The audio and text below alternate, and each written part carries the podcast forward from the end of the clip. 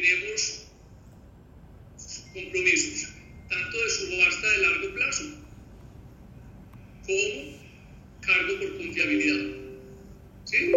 En dos de los cinco proyectos. Eh,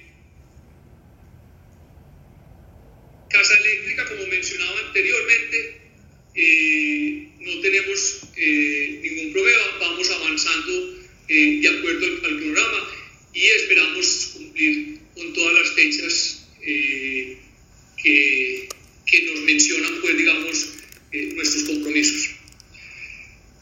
Ahí es importante eh, mencionar que si bien desde nuestra perspectiva los proyectos van a tiempo, nosotros dependemos de las líneas de transmisión que conectan nuestros proyectos con el sistema interconectado nacional. Y la realidad es que las líneas de transmisión en muchas partes del país y específicamente en La Guajira sí han tenido unos retos importantes y posiblemente eh, afectará nuestra habilidad para poder entrar en las fechas esperadas. Porque no tiene sentido yo construir un proyecto, tenerlo listo, una inversión de capital enorme, pues para no poder sacar la energía y estar ahí eh, completamente quieto eh, mientras que llegan las líneas. Las líneas tienen que llegar primero y después llegamos nosotros. Entonces, tranquilos con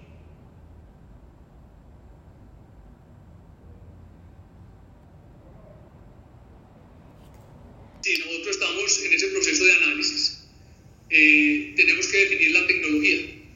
Nosotros tenemos capacidad aún en nuestros proyectos de La Guajira, con los cuales eh, pudiéramos participar.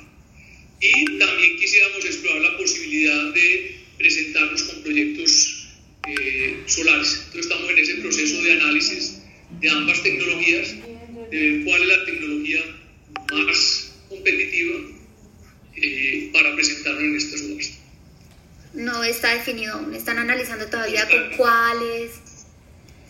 Okay, estamos pues. en ese proceso de análisis, bueno, pero el mensaje importante es que nos estamos preparando